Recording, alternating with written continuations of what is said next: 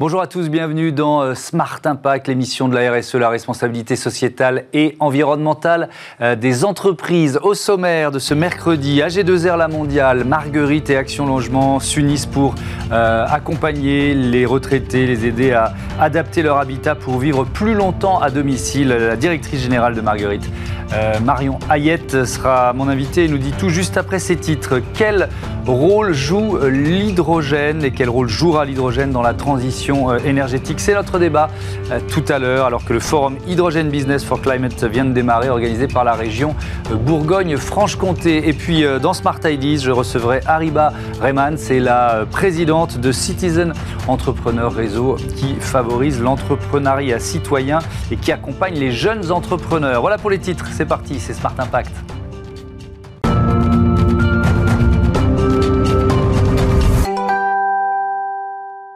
Bonjour Marion Hayette, bienvenue. Bonjour, merci. Vous êtes euh, donc la directrice générale de Marguerite. Avant de détailler ce projet commun dont je parlais dans, les titres avec AG2R, la, mondiale et Action Logement, Présentez-vous, présentez-nous Marguerite. Votre cœur de métier, c'est quoi? Alors, Marguerite est une plateforme nationale de care management, c'est-à-dire que des experts en intervention sociale accompagnent des familles, des personnes âgées ou en situation de handicap euh, dans leur parcours de vie. Euh, pour permettre leur maintien à domicile le plus longtemps possible dans les conditions les plus favorables. L'objectif pour nous, c'est on a constaté que les personnes âgées, d'une manière générale, lorsqu'elles vivent une situation de dépendance ou bien de rupture de parcours qui les conduit à une situation de dépendance, mmh. se retrouvent face à un écosystème de prise en charge et de services qui est à la fois très complet en France, mais aussi très fragmenté. Et Oui, c'est complexe, il y a plein d'interlocuteurs différents. Exactement, que ce soit du public ou du privé, mmh. et avec des champs qui sont très nombreux dans la, dans la prise en charge de ces parcours de vie. L'idée pour nous aujourd'hui, c'était de créer un interlocuteur unique, une porte d'entrée qui permette à ces personnes de recevoir de l'information euh, sur les modalités de prise en charge, sur le recours au droit, mhm. et de pouvoir les accompagner dans toutes les démarches pour les mettre également en relation avec des réseaux de proximité qui seront susceptibles de les prendre en charge. Est-ce que c'est une activité qui a, qui a, souffert et qui souffre de la crise Covid ou est-ce que vous maintenez une croissance euh, malgré tout?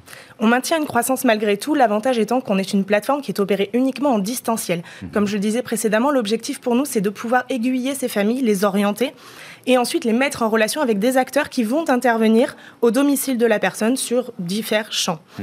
Et aujourd'hui, cette manière de procéder, cette méthodologie en distanciel, nous a vraiment permis d'avoir un rôle central euh, pendant notamment les périodes de confinement, mmh. puisqu'on a vécu, on a, on a vu des situations vraiment dramatiques au domicile, avec des ruptures de prise en charge dues au contexte, euh, au contexte sanitaire. Et effectivement, on a vu des personnes qui n'avaient pas mangé depuis quatre jours, par exemple, ou qui avaient chuté à leur domicile. Et, donc là, c'est une intervention d'urgence que vous devez euh, Exactement. Ça a été vraiment le cœur de notre activité. Ça a donné lieu à la création d'une campagne solidaire, mhm. nationale également. Et l'objectif était vraiment de pouvoir les accompagner et de trouver euh, des réponses à une situation d'urgence. Mhm. Alors, vous venez donc d'unir vos forces avec euh, AG2R La Mondiale et Action Logement. En quoi consiste cet accord? Qu'est-ce que vous allez faire ensemble? Alors la première chose, c'est qu'effectivement, Action Logement est un acteur euh, central de l'économie sociale et solidaire mhm. euh, qui a signé un plan d'investissement volontaire de 9 milliards d'euros sur sept mesures phares, dont l'adaptation du logement au vieillissement. L'idée, c'est qu'aujourd'hui, il propose une aide financière à hauteur de 5 000 euros pour des personnes qui ont 70 ans et plus et sous conditions de ressources financières, où ils vont pouvoir aménager leur logement. Donc changement de baignoire en douche, adaptation des sanitaires mhm. euh, et des lavabos PME. L'idée et toujours de pouvoir permettre ce maintien à domicile dans les meilleures conditions le plus longtemps possible. Donc ça, c'est l'impulsion d'Action Logement. AG2R La Mondiale, quel rôle, AG2R quel rôle joue l'assureur Très engagés dans les problématiques du vieillissement et de la transition démographique et ont une politique d'innovation qui est tournée vers les besoins fondamentaux de la personne. Donc l'habitat, prévention santé, aide aux aidants notamment. Mhm. Ça va se traduire par des aides individuelles et des partenariats justement. Donc ils vous ciblent les bonnes personnes en quelque sorte. Hein, le terme est peut-être pas le bon, mais c'est eux qui vous disent voilà, voilà quelle famille pourrait avoir besoin de vous. C'est juste, effectivement, euh, c'est au bénéfice, cette action est au bénéfice des allocataires AG2R La Mondiale. Mhm. L'objectif étant dans ce partenariat tripartite de pouvoir nous repérer des personnes qui sont éligibles euh, au programme de rénovation de l'habitat, de pouvoir leur apporter euh, toutes les solutions et les aider dans les démarches pour qu'ils puissent bénéficier de cette aide. Hmm. Je, vous ai entendu, là, vous, vous, avez donné des exemples qui sont uniquement dans la salle de bain. Pourquoi vous ciblez la, salle de bain? C'est le cœur de euh, l'aide Action Logement, de pouvoir rénover la salle de bain. Il faut savoir que c'est vraiment une pièce très accidentogène. Hmm. On a vu des personnes qui mettent des serviettes dans la baignoire pour ne pas déraper, ne sachant pas qu'effectivement, c'est peut-être tout l'inverse qui va se passer. Hmm. Et l'objectif, c'est vraiment de pouvoir adapter ce logement au vieillissement et notamment cette pièce. Alors, qu'est-ce Comment ça se passe? Comment ça marche? Imaginons une, famille qui euh, entre en contact avec vous. Euh, euh, quelle est la démarche qu'elle doit faire et quel, quel service vous allez lui proposer? Alors c'est vraiment intéressant parce qu'aujourd'hui, ce qu'il faut savoir, c'est qu'on est dans un contexte où il y a une place prépondérante au télémarketing, tourné notamment vers les personnes âgées qui sont sursollicitées par des démarchages quotidiens. Mmh. C'est très difficile aujourd'hui pour eux, et ça a été le cas sur les programmes d'isolation à 1 euro, c'est vraiment difficile pour eux de faire la différence entre une arnaque potentielle et un dispositif réel. Le dispositif Action Logement permet de financer donc à hauteur de 5 000 euros les travaux dans la salle de bain, avec le cas échéant une prise en charge à 100%, donc sans reste à charge pour la personne. Mhm. L'idée aujourd'hui de ce partenariat, c'est d'apporter, euh, d'être vecteur de confiance sur ce dispositif qui fonctionne, qui est réel, de pouvoir accompagner les personnes dans la démarche, donc identifier des problématiques de vie qui donneraient lieu a effectivement un besoin en adaptation du logement, euh, de pouvoir ensuite les accompagner dans toutes les démarches, c'est-à-dire depuis le test d'éligibilité jusqu'à euh, compléter toutes les pièces au dossier, trouver des professionnels qui vont être d'une part adaptés aux exigences du programme et d'autre part qui vont être réellement qualifiés pour intervenir, puisque ça aussi c'est une problématique de surfacturation et autres qu'on peut voir euh, euh, chez les professionnels qui interviennent dans le bâti. Mhm. Et l'idée, c'est de pouvoir suivre tout au long de la démarche les travaux et l'accord sur le financement. C'est quoi les conditions d'éligibilité? Alors, essentiellement, c'est être âgé de 70 ans et plus. Et ensuite, c'est correspondre aux plafonds qui, sont, qui correspondent aux plafonds ressources modestes et très modestes de l'ANA. D'accord. Et donc, pour ces familles-là, les, les 5 les 5 000 euros, c'est euh, 5 000 euros de toute façon ou ça dépend, de, ça, dépend, des revenus Ça dépend du devis, et, des, du devis et, des revenus. besoin en travaux, tout à fait. Alors, quelques chiffres en France. La, la population euh, des plus de 60 ans euh, pourrait augmenter de 60% euh, d'ici à 2060. Et selon l'Institut CSA, plus de 8 Français sur 10 souhaitent vivre à domicile le plus longtemps possible. Marion Ayette, si on, si on connecte ces deux chiffres, ça nous donne une idée du, du défi économique, mais social sociétal aussi qu'on doit relever ensemble. Tout à fait. C'est aujourd'hui euh, un, c'est effectivement une, transition démographique qui est en cours, qui va amener, comme vous le disiez très justement, euh, à 2060 que euh, les, 60 les 60 ans et plus représentent plus de 60% de mmh. la population. Aujourd'hui, l'enjeu, il est vraiment dans la coordination des parcours, dans l'accompagnement et dans tout ce qu'on va pouvoir mettre en place, puisqu'effectivement, 85% de ces personnes souhaitent rester vivre à domicile le plus longtemps possible. Donc il y a une vraie nécessité de repenser les parcours, la prise en charge et les axes serviciels notamment. Mmh. Euh, vous êtes aidé par des professionnels de santé dans, dans, la, démarche pour euh, identifier justement les, les, besoins des familles? Alors très juste, effectivement, nous de base on a une équipe qui est effectivement pluridisciplinaire, essentiellement des travailleurs sociaux, donc assistantes sociales, ergothérapeutes. Et effectivement, l'objectif pour nous c'était vraiment d'avoir une prise en charge qui soit plus précise en fonction des besoins de la personne. Donc typiquement, on fait appel aussi à des ergothérapeutes qui sont eux professionnels de santé mhm. et qui, sur les situations les plus complexes, vont pouvoir apporter leur expertise. Alors, juste, je reviens au fonctionnement, parce que vous dites on est en distanciel. Donc, à, qui se charge d'évaluer les, besoins Qui va chez, la personne ou, dans la famille? Alors, euh, au démarrage du programme, ce sont nos care managers qui, effectivement, prennent des rendez-vous téléphoniques, mhm. vont euh, effectivement discuter de la situation avec les personnes, comprendre leurs problématiques du quotidien et euh, leur niveau d'autonomie, pouvoir apporter des solutions. Et ensuite, on va nous mandater des professionnels euh, dans les travaux de l'ordre du bâti, de la rénovation du logement, mhm. pour qu'ils puissent venir évaluer les besoins précisément euh, chez la personne, qu'ils puissent valider effectivement notre expertise et proposer un devis d'adaptation du logement. Mhm. vous, imaginez aider combien de familles proposées par AG2R La Mondiale dans les, dans les 2, 3, 4, 5 ans à venir? Est-ce que vous avez anticiper la, demande que ça allait représenter Oui, alors effectivement, dans le cadre de cette expérimentation précisément, on va aider 150 bénéficiaires, mhm. essentiellement néo-aquitains. Et l'objectif, c'est de pouvoir effectivement promouvoir ce type de coordination et de prise en charge pour qu'effectivement, à terme, les programmes soient adaptés. Aujourd'hui, ce qu'il faut savoir sur le programme donc d'aide à la rénovation de l'habitat mhm. de Action Logement, c'est que c'est un parcours qui est 100% dématérialisé. Et si effectivement, euh, en termes de gestion, c'est euh, ces vecteurs de, performance dans la gestion des dossiers et le, et le temps de prise en charge, c'est aussi une contrainte pour des publics qui ont 70 ans et plus. Donc l'idée, c'est de repenser des modèles d'accompagnement, de coordination et d'axe serviciel pour que demain, euh, il y ait une vraie fluidité dans ces parcours de prise en charge et un accompagnement toujours centré sur l'humain. Pour une jeune euh, entreprise comme, euh, comme Marguerite, vous vous êtes créée il y, a, il y a peu de temps, septembre, septembre 2019, c'est ça ce que vous m'avez dit juste avant qu'on démarre cette, cette interview. un accord comme celui-là, c'est quoi? C'est une comme une bouffée d'oxygène ou comme un, un appel d'air Comment vous l'évaluez?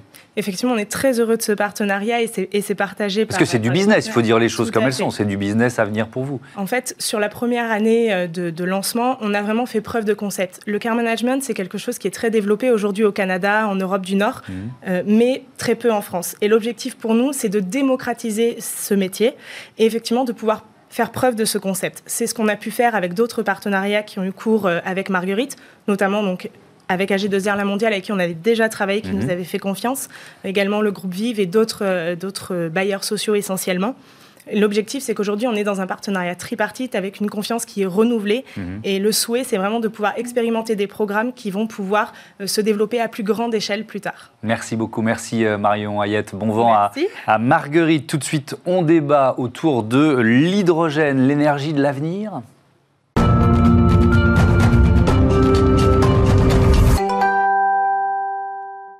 Quel rôle jouera l'hydrogène dans la transition euh, énergétique? C'est le thème de notre euh, débat avec euh, Philippe Boucli. Bonjour, vous êtes le président de France Hydrogène. Bienvenue. À vos côtés, David Galzo. Bonjour. Bonjour. Vous présidez la société Avion Mauboussin. On est en pleine actu, je le disais juste avant qu'on démarre. Il y a à la fois ce forum Hydrogène Business for Climate qui est organisé par la région Bourgogne-Franche-Comté et puis quatre ministres qui viennent d'annoncer ce lundi l'installation d'un conseil national de l'hydrogène, dont vous êtes membre, euh, Philippe Boucli. Euh, euh, vous, deviez, si vous deviez, tiens, donner l'un et l'autre une ou deux qualités de cette source d'énergie, vous diriez quoi, Philippe Boucli?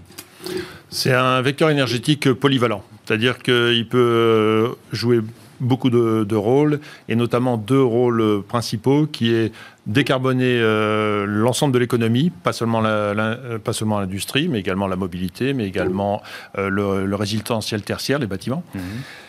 Et euh, aider également, deuxième rôle, aider à intégrer les énergies renouvelables dans le système énergétique. Mhm. Donc c'est vraiment les deux rôles fondamentaux. et pour vous en quelques mots L'avantage de l'hydrogène, c'est que c'est le carburant le plus compact qui permet de remplacer au mieux pour l'aviation, avec ses contraintes particulières de, mhm. poids, voilà, que tout le monde imagine bien, de remplacer un couple idéal euh, d'un point de vue d'un point de vue d'ingénieur, qui est la turbine et le kérosène, qui sont merveilleux d'un point de vue compacité et un petit peu moins acceptables d'un point de vue évidemment émissions de CO2 et préservation de l'environnement. Oui, quand on compare, euh, si on parle d'aviation, euh, l'hypothèse électrique et l'hypothèse hydrogène, la plus réaliste, c'est l'hydrogène. Pour avoir des missions qui remplaceront au mieux les missions actuellement réalisées avec les carburants fossiles, évidemment, les batteries, euh, chacun sait qu'elles ont une autonomie euh, limitée de par leur poids. Et en aviation, nous avons un ennemi numéro un qui s'appelle le, poids. Alors, euh, pour bien comprendre, tiens, je me suis dit, mais comment on fait de l'hydrogène, Philippe Comment on transforme l'élément chimique en carburant? Parce qu'il y a plusieurs façons de le faire. Alors l'hydrogène, c'est l'élément le plus abondant dans, la nature. Mhm. Euh, ceci étant, il est souvent lié à d'autres euh, atomes, euh, et notamment au carbone et, ou à, l'oxygène. Mhm. Donc il va falloir couper les liaisons entre l'hydrogène et ces autres atomes. Donc il y a actuellement 95% de l'hydrogène qui est produit est produit par ce qu'on appelle du vaporéformage, c'est-à-dire qu'on casse la molécule de méthane. La molécule de méthane, c'est CH4, donc de l'hydrogène accroché à du carbone, avec euh, à haute température, vers 600-700 euh, degrés. On coupe euh, cette, cette liaison, mhm. et donc on a d'une part de l'hydrogène, le mauvais côté de la chose, c'est que pour 1 kg d'hydrogène, vous produisez 10 kg enfin 9 kg, 9-10 kg de gaz carbonique. Ça, c'est une façon. Donc, donc, si je vous comprends bien, cette technique-là, elle est quand même gourmande en énergie et d'une certaine façon polluante elle est polluante dans la mesure où on produit. Alors là, j'ai cité le gaz naturel, euh, mais on peut l'extraire également d'autres hydrocarbures, hein, le fuel, et puis on peut l'extraire également du, charbon. Euh, le charbon, c'est plus de 20 kg par mhm. euh, kilo d'hydrogène. C'est pas complètement à, jeter à la poubelle dans la mesure où on peut capter ce gaz carbonique et le séquestrer. Et donc, ce sont des techniques qui, au moins dans une phase transitoire, pourront nous aider à développer massivement euh, les quantités d'hydrogène. Et l'autre technique alors? Alors, euh, l'autre façon, euh, c'est de casser la molécule d'eau. Donc là, c'est l'électrolyse, c'est tout le champ de l'électrolyse, avec trois catégories d'électrolyse. L'électrolyse qu'on appelle alcaline, qui est traditionnelle, qui existe depuis très longtemps. Mhm. L'électrolyse PEM, qui démarre, que l'on dit plus flexible, mais qui est un peu moins mature que l'électrolyse alcaline.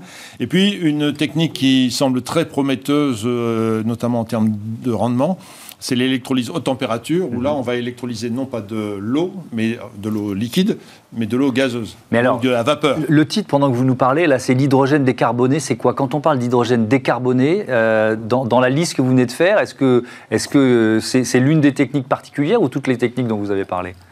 Décarboné, ça veut dire qu'il faut qu'en sortie, on n'ait pas de carbone. Donc euh, ça peut être le le SMR, le, vapeur réformage, si on capte le, gaz carbonique et qu'on l'enterre, mhm. qu'on le séquestre, donc là, l'hydrogène produit sera décarboné.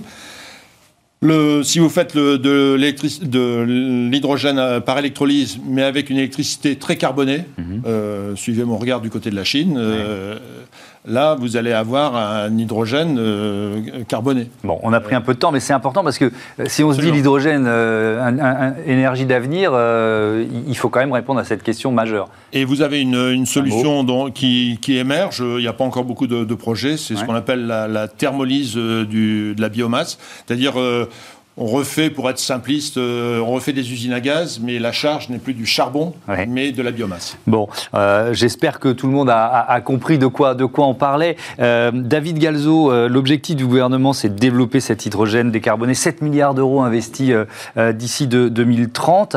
Quand, j'entends Philippe Boucli, je me dis, on en est quand même au, stade de la recherche.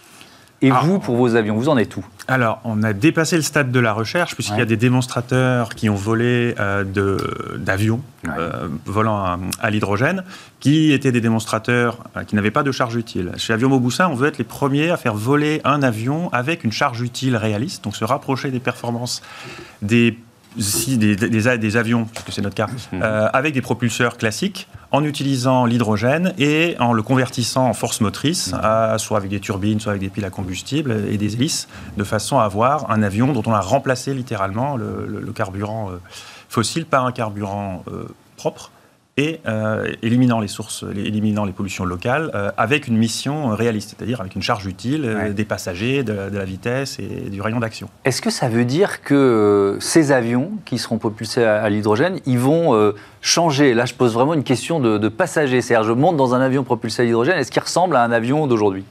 Alors, dans certains cas, ils peuvent ressembler à un avion parce qu'on a réussi à intégrer euh, l'hydrogène, dont le point principal d'intégration physique, hein, c'est le réservoir. On a une petite problématique d'ingénieur qui est qu'un réservoir d'hydrogène à énergie équivalente, c'est quatre fois plus volumineux qu'un réservoir de kérosène. Ah oui. Donc, si donc on pourrait les imaginer un peu plus ventrus, ces avions, Pour les petits avions, on peut, on peut imaginer des choses. Mhm. Après, on peut évidemment refaire l'architecture des avions telle qu'elle a été établie, grosso modo. Un avion de ligne d'aujourd'hui, c'est les années 50. Nos, prédécesseurs ont inventé dans les années 50 mhm. là, les deux formule, hein, l'avion de ligne tel qu'on le connaît aujourd'hui, moteur à l'arrière ou moteur sous les ailes. Et puis, on n'a pas beaucoup innové dessus depuis. On peut profiter de, cette, de ce challenge euh, énergétique et écologique pour euh, optimiser encore un peu mm. plus les formes et intégrer euh, l'énergie hydrogène à bord. Ce, ce, plan dont je parlais, les 7 milliards d'euros, vous allez d'une façon ou d'une autre en bénéficier?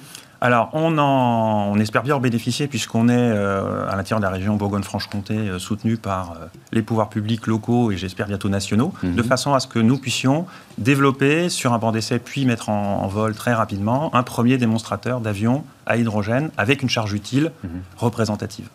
Philippe Boucli, la mise en place d'un Conseil national de, de, l'hydrogène, je rappelle que vous en êtes membre, qu'est-ce que, que ça change? Ça veut dire qu'il y a là une mobilisation industrielle de, de, la France l'objectif, l'ambition de créer une filière? C'est très important. Euh, alors, vous parliez de 7 milliards d'investissement. En fait, l'investissement, c'est beaucoup plus. 7 milliards, c'est le montant que le gouvernement décide d'allouer au soutien de la filière. Mhm. Euh, l'investissement, nous l'avions évalué au mois de juillet à l'ordre de 24 milliards d'euros. Et euh, avec des soutiens qui vont venir du gouvernement, donc ce sont les 7 mhm. milliards, mais également des, régions, Bourgogne-Franche-Comté, Occitanie, et quasiment toutes les régions de France ont une feuille de route ou une stratégie hydrogène, et un soutien également de la part de l'Europe. Alors, ce Conseil euh, national de l'hydrogène va être euh, une sorte de, je dirais, de tour de contrôle. Euh, et c'est très important parce que le plan Hulot a donné une, impulsion à, l'hydrogène, mhm. mais ça restait un peu l'apanage du ministère de la Transition écologique et solidaire. Là, il s'agit véritablement d'un changement de gouvernance, d'une volonté des, ministres, des quatre ministres qui se sont exprimés et qui ont créé ce, mis en place ce Conseil national de l'hydrogène d'avoir une approche, euh, je dirais, euh, interministérielle. Il y aura d'ailleurs un coordinateur interministériel qui va être nommé prochainement, il sera mhm. nommé le, 21 janvier, et qui euh, va, disons, orchestrer ce déploiement de, l'hydrogène en France mhm. et la montée en puissance de cette filière. Parce que cette filière, aujourd'hui, elle est embryonnaire, on peut dire ça? On a, des, on a un certain nombre de, champions, on a un certain nombre de, sur l'ensemble de la chaîne de valeur, on a des, entreprises qui ont un rang euh, mondial, qui, tiennent leur rang au plan mondial. Mhm. Il faut que ces entreprises montent en puissance pour euh, atteindre les objectifs euh, à l'horizon 2030. Il faut bien voir que 6,5 gigawatts, donc 6500 mégawatts mhm. d'électrolyse à l'horizon 2030, c'est un facteur 1000 par rapport à aujourd'hui. Aujourd'hui, on a à peine 7 MW d'électrolyse. Mhm. Il va falloir atteindre 7000 un facteur 1000. Mhm. Donc euh, il va falloir créer des gigafactories, comme on envisage de le faire pour la batterie. Euh, il va falloir mettre en place euh, une infrastructure de recharge de véhicules. Il va falloir mettre en place une infrastructure de transport de l'hydrogène. Tout est à faire. Il y a un marché véritable à, construire. Et alors, vos avions, vous pensez les faire, les, proposer au public à quel horizon? Alors, euh, on espère pouvoir euh, proposer nos premiers avions au public dans une version intermédiaire qui sera mhm. hybride avec encore des composants euh, carbonés en 2024 et de passer deux ans après à une solution à l'hydrogène qui supprimera les, dernières nuisances que nous aurons déjà bien réduites avec la version hybride. Merci beaucoup, merci à tous les deux d'avoir participé à, ce débat. À bientôt parce qu'on va en reparler évidemment longuement de, de l'hydrogène sur Bismart et dans cette émission. Merci encore. tout de suite, Smart Ideas, la bonne idée du jour. Smart Ideas avec BNP Paribas. Découvrez des entreprises à impact positif.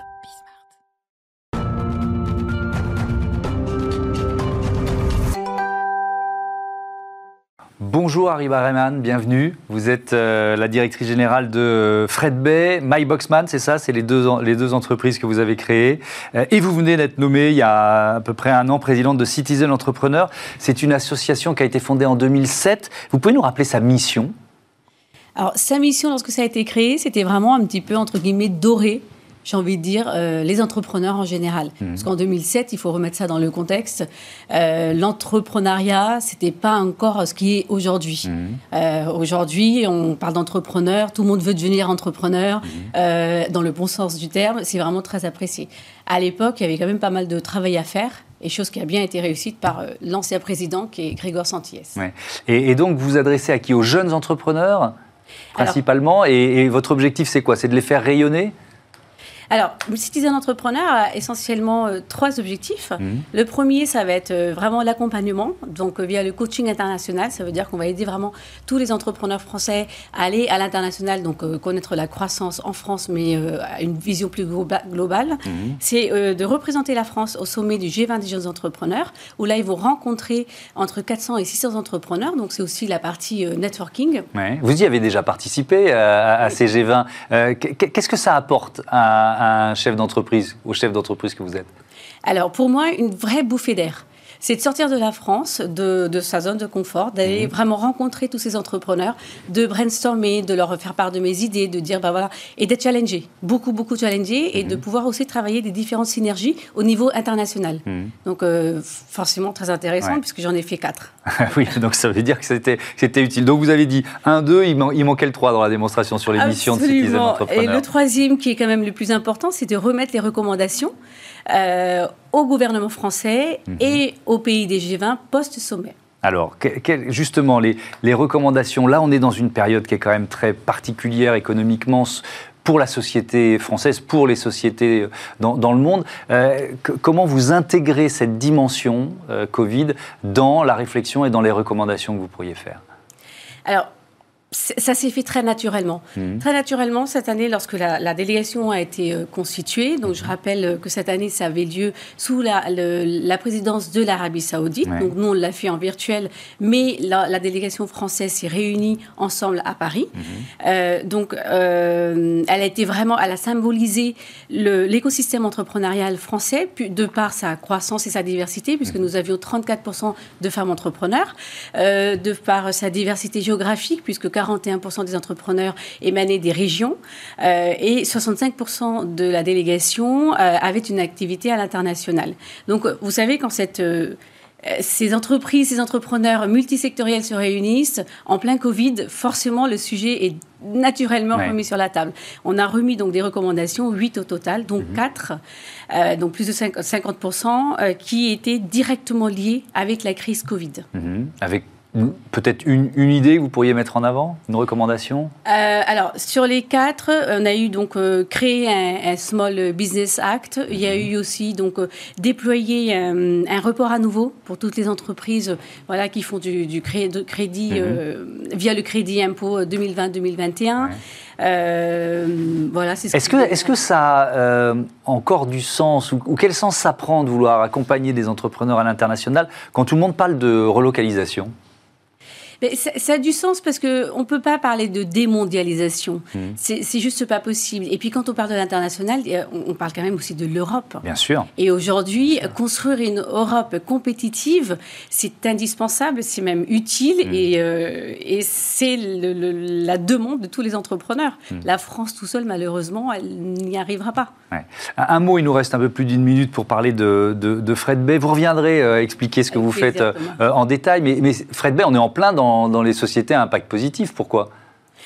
Parce que Fred Bay, euh, ça a un impact euh, écologique important, puisque mmh. en fait, nous, on a mis en place, donc euh, bah, pareil en 2008 que mmh. j'ai lancé ça, c'est on optimise tous les places disponibles dans les camions à vide ou à moitié remplis, ce qui permet vraiment de faire une économie des, des, émissions de gaz polluants, mmh. d'un côté pour les entrepreneurs, les transporteurs et les déménageurs professionnels, et de l'autre côté d'avoir une économie sur les prestations de déménagement et de transport en moyenne de 40% par rapport au prix du marché. Donc l'impact, euh, il est gagnant-gagnant pour les deux. effectivement, et vous reviendrez, c'est une promesse euh, pour en parler, Harry Barreman. Merci beaucoup, à bientôt sur, euh, sur Bismart. Voilà, c'est la fin. Elle est passée trop vite cette émission, mais c'est plutôt bon signe. On se retrouve demain à 9h, midi, 20h30 sur Bismart, la chaîne des audacieuses et les audacieux.